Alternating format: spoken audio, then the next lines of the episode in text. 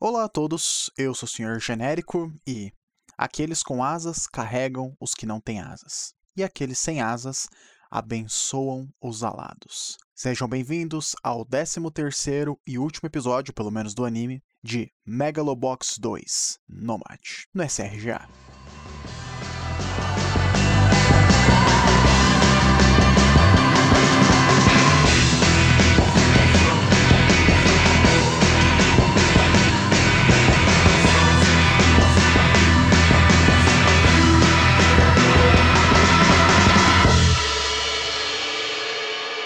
Depois de tanta preparação, tanta luta e tantos percalços, finalmente a luta final entre Joe e Mac Rosário se inicia.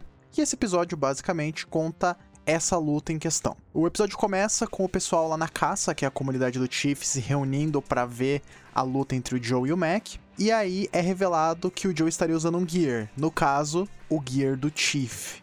Todos então ficam completamente chocados, mas felizes que o gear do Chief tá lá ele tá usando ele. Ou seja, uma comunidade pequena ajudou o Joe no que pode ser a última luta dele e a maior. O Joe trocou de gimmick, né? Ele não é mais o Gearless, agora ele é o Real Boxer Joe. E ele tá acompanhado de toda a sua família, que tá olhando a luta com bastante atenção, depois de tudo. Do outro lado, nós temos Mac rezando no canto e acompanhado pelo pessoal da polícia, que deu uma mão para ele, e a Yoshimura, que vai ter um papel muito importante nesse episódio. O Sakuma, ele no último episódio ele foi com pipoca pro camarote dele e lá ele é, ele é encontrado pela Shirato, a Yukiko, e basicamente ela dá uma ela dá uma fechada nele, dizendo que ambos ficaram cegos com seus projetos sem perceber o impacto que eles causariam. E a Shirato tá com vergonha de que ela achava que era uma boa juízo de caráter e se equivocou. Esse episódio, ele mais ou menos segue a estrutura de núcleos, só que agora, ao invés de ser o núcleo do Joe e o núcleo do Mac, nós temos a luta e as coisas que a circundam. Aliás, uma coisa interessante, o Mac ele reconhece o colibri no ombro do Joe, e o Joe diz que o Gear era o presente de um homem que seguiu seus sonhos, e ele tinha cruzado o oceano, tal qual na lenda. Então, basicamente, todos os temas que foram estabelecidos durante o episódio, todos eles se amarram aqui e é muito legal. A luta em si é muito bem animada, e a parte mais interessante é que não tem. É, como é que eu posso dizer? Essa luta lógico, aqui já dando spoilers, mas novamente, esse é um podcast com spoilers. Não tem golpe sujo. Ela é uma luta crua, reta, muito bem feita. E é interessante você analisar porque, como mencionado antes, Megalobox 2 se distancia mais de Ashita no Joe, mas ainda estabelece alguns paralelos. Entre eles, o caso do Toro Rikishi e do Joe. Joe, no caso, o Joe clássico, Joe Yabuki que eles nunca tiveram a chance de ter uma revanche. E é meio simbólica essa luta do Joe contra o Mac, porque é quase como se fosse uma revanche em outra vida, talvez, ou uma reinterpretação da revanche que eles teriam, mas agora carregada de novos significados e de novas mensagens. Daí o que acontece? A luta começa, os dois eles estão muito bem equilibrados. O Joe ele tá lutando de forma muito mais defensiva, basicamente utilizando do gear que ele tem e aprendendo muita coisa com o jeito que o Chief lutou, o resultado do que aconteceu com o Chief, além do que, que ele viu que aconteceu com o Liu quando ele enfrentou o Mac. O Mac ele tá na ofensiva, mas também ele tá sentindo que ele tá tentando se controlar, evitar que o Mac Time aconteça, porque dessa forma ele pode lutar do próprio jeito dele, como ele sempre quis. Quando aparece a Yoshimura no canto dela, depois do Mac ter ter, ter tido o supercílio cortado num soco, é revelado que ela levou para Shirato as informações originais acerca do Bass. Então, basicamente, entregando todo o esquema da Roscoe. Dessa forma, finalmente é revelada a verdade sobre o Bass, baseado na, nas teses do Mikio, que agora se comprovaram verdade pelas informações da Yoshimura, que tá claramente arrependida do que ela fez. O Mikio, ele, ele dá crédito a ela, fala que ela ainda teve a coragem de vazar a informação, mesmo sendo uma pessoa muito próxima do, do Sakuma. Então, o ponto dela nessa luta é basicamente monitorar o cérebro do Mac para que ele não atinja o Mac Time, para que ele consiga lutar como um, um lutador de verdade e não apenas um cara que tem essa arma secreta na cabeça dele. Certo modo também comprovando que existe uma segurança no BS, que não é uma tecnologia que dá para jogar fora, mas sim que é o caso de um corporativo abusando do seu poder para se promover. Quando corta de volta pro camarote do Sakuma, a Shirato dá uma cagada na cabeça dele. Basicamente, ela fala que na pressa dele de completar o BES, ele falsificou o futuro de alguém e ela joga um ultimato nele. Esse ultimato se baseia no quê? Se o Sakuma passar os direitos do BES para a Shirato, ela não entrega ele para a polícia pelo que ele fez. Lógico, o que acontece de verdade é um pouco diferente.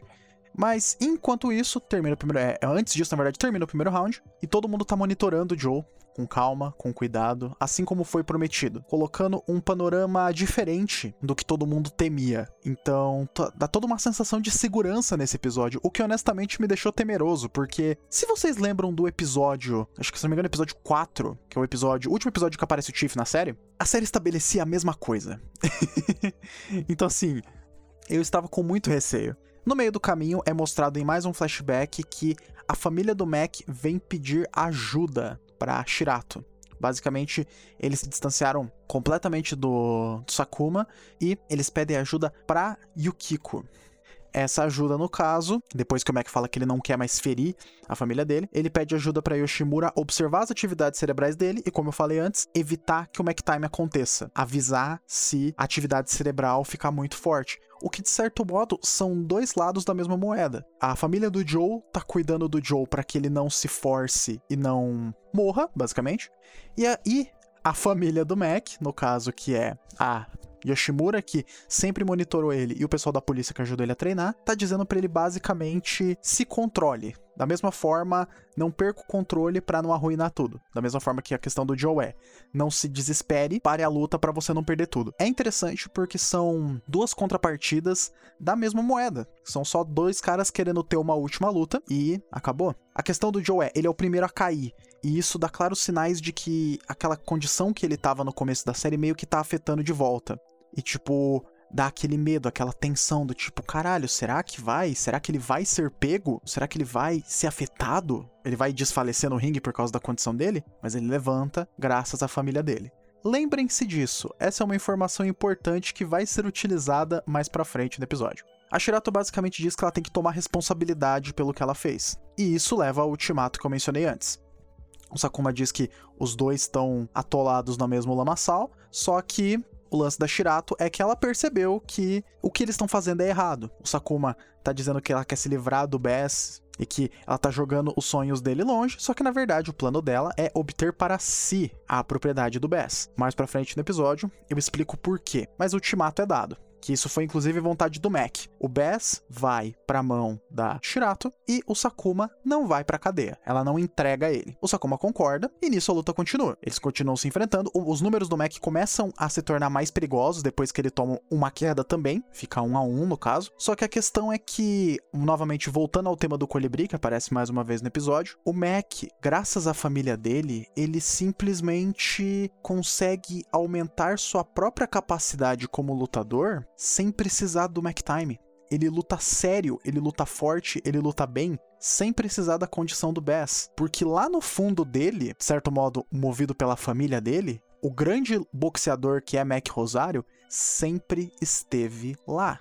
Então, da mesma forma que a família do Joe ajudou ele a lidar com, essa, com esse problema que ele teve de meu Deus do céu, tô, não sei o que tá acontecendo, eu tô zonzo, ajudou ele a recobrar a consciência, a família do Mac permitiu que ele basicamente anulasse o Mac Time e levantasse e aumentasse o próprio potencial simplesmente porque ele sempre teve esse potencial. Mas agora esse potencial está sendo externado por meio da família dele porque ele tá lutando por algo e desta forma ele tá lutando mais, ele tá lutando mais forte, ele tá lutando mais rápido. O Leo fica inspirado por isso também, o que ajuda ele no tratamento físico que ele tá fazendo. Ele vê a luta e fala: "Ah, eu quero voltar pro ringue de novo por causa disso". E assim, a luta dos dois continua indo firme e forte, só que a questão é que eles começam a ir mais na, na ogrice um contra o outro. E o Joe começa a lutar como o Joe de antes. O Mac começa a entrar na ofensiva, já que agora a velocidade de precisão dele aumentaram não por causa do Mac Time, mas por outros motivos.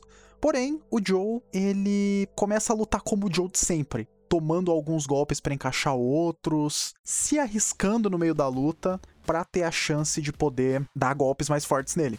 E quando essa luta vai ficando mais pesada, visto que é a última luta dos dois, e o Joe, inclusive, troca a soundtrack, começa a entrar a soundtrack da primeira temporada do Megalobox, porque é basicamente o Joe velho lutando com um Gear novo, o Satio, ele joga toalha ele basicamente não quer ver o Joe morrer. Aliás, tem uma coisa muito interessante que né, na luta, antes do Joe instalar e voltar a lutar, tem um flashback que ele acaba vendo um pouco do Chief no Mac.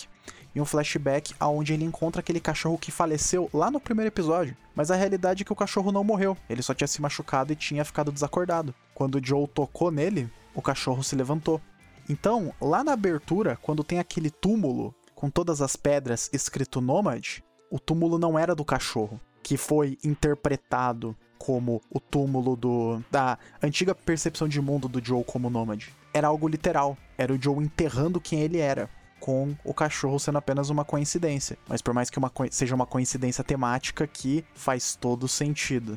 Pois né? O cachorro que ele que representava ele, sobreviveu, mas sobreviveu por causa do toque de alguém, da interferência de alguém, ele levantou de novo. E o Satio joga a toalha, mas antes uma mão cobre a mão dele. Essa mão tá com uma pequena florzinha colada.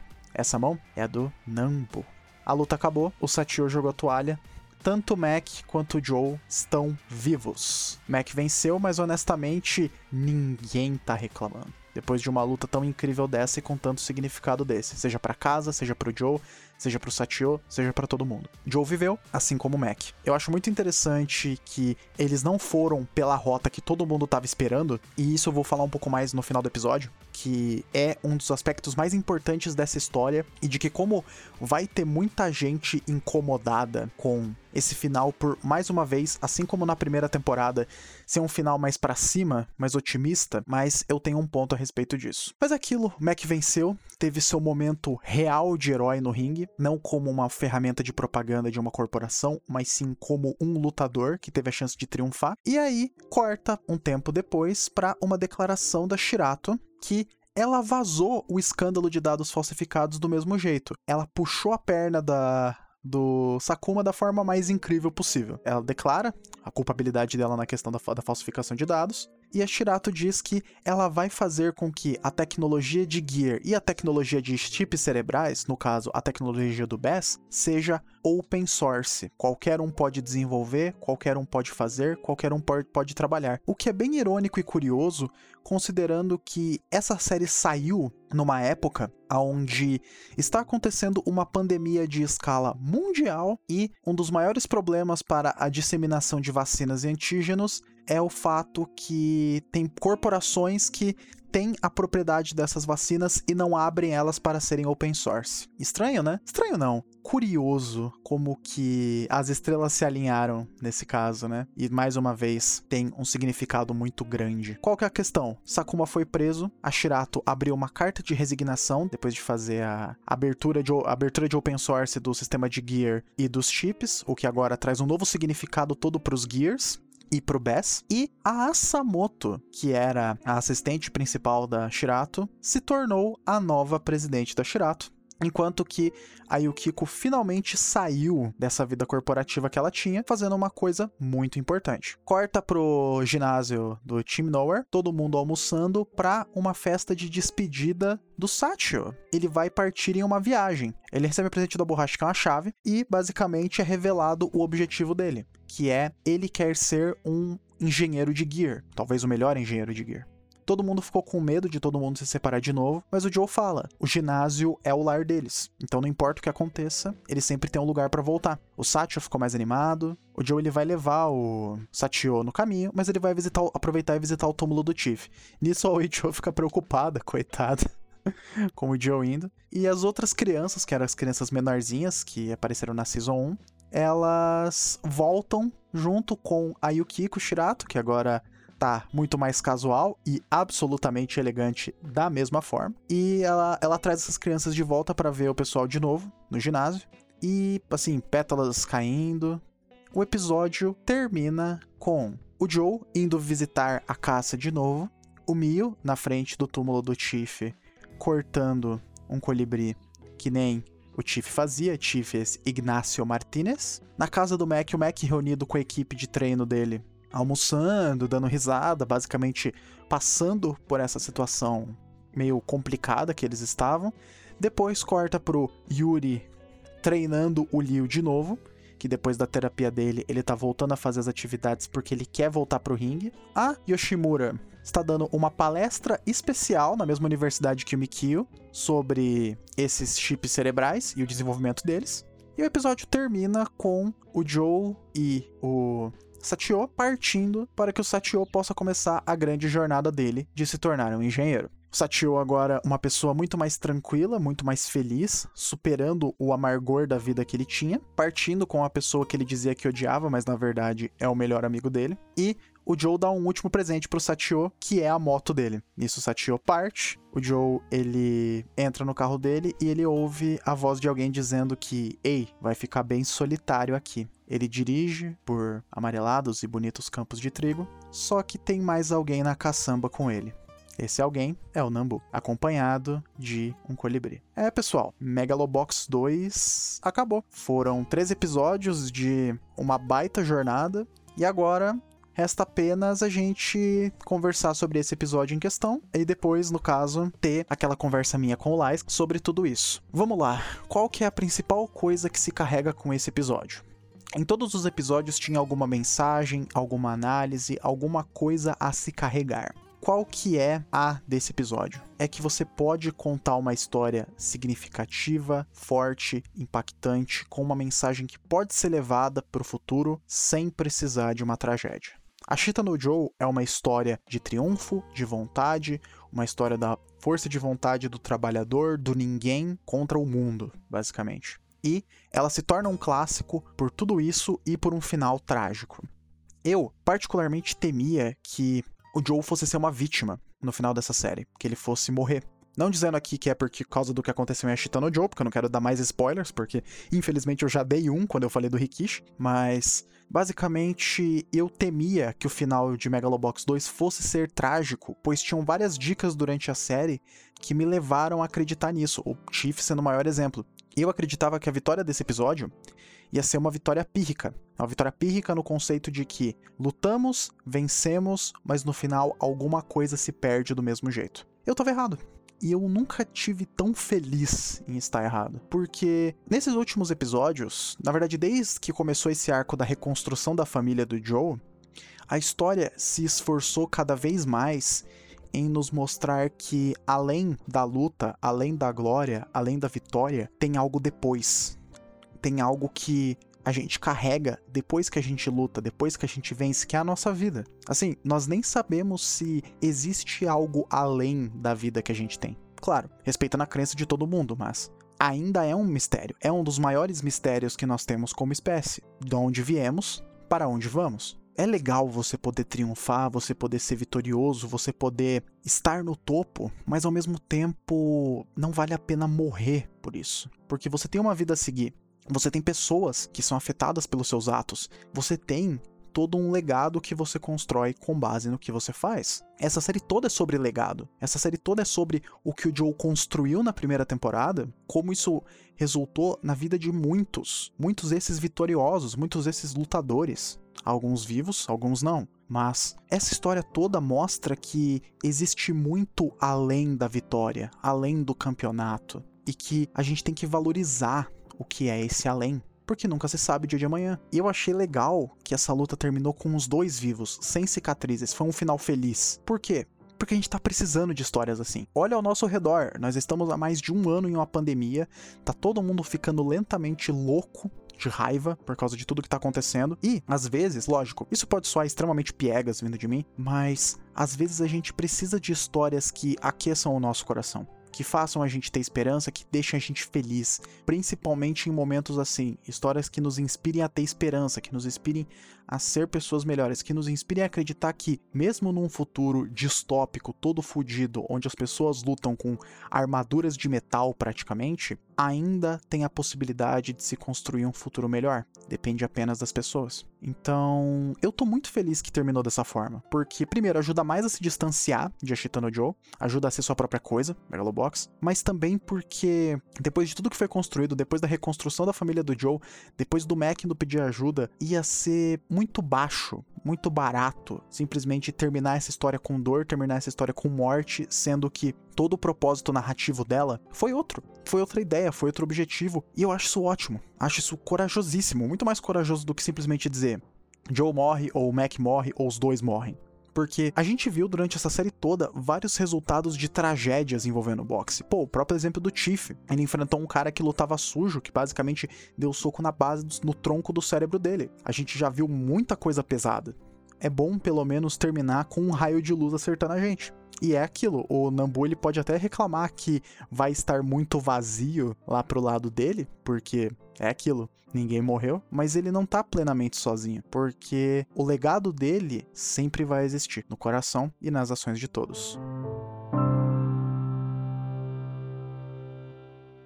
Muito obrigado por esses três episódios que vocês acompanharam, que vocês ouviram, que vocês recomendaram para seus amigos. Mesmo esse não sendo o podcast mais popular do mundo, eu ainda agradeço do fundo do meu coração a cada um que ouviu e a cada um que prestigiou esse trabalho. Muito obrigado de verdade. Próximo episódio vai ser um episódio conversando com o Lais sobre Megalobox 2 como um todo. E o futuro da SRGA? Não sei. A gente vai vendo. Um dia de cada vez.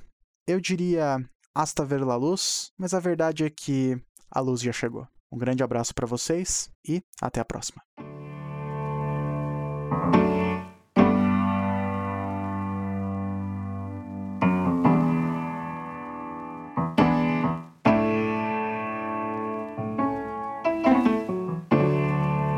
When I'm feeling weak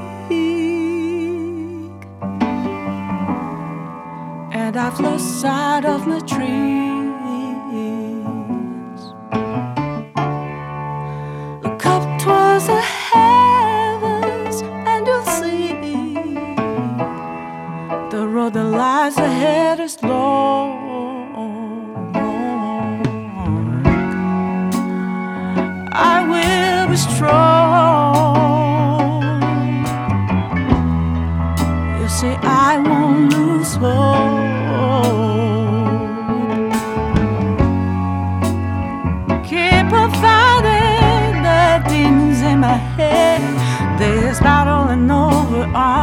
Say it's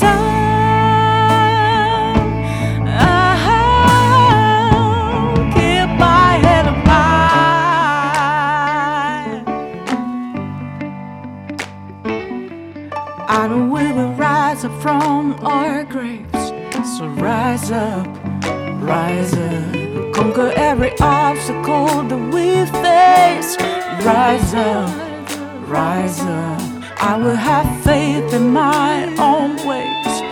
Rise up, rise up.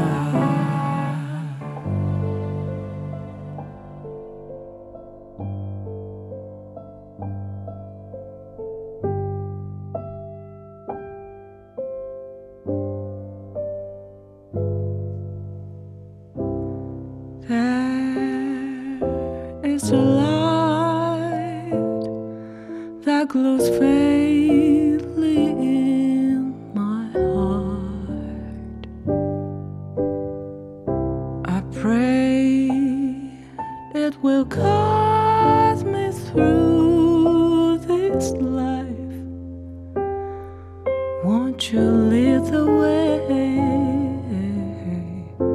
So go on, shine like a diamond.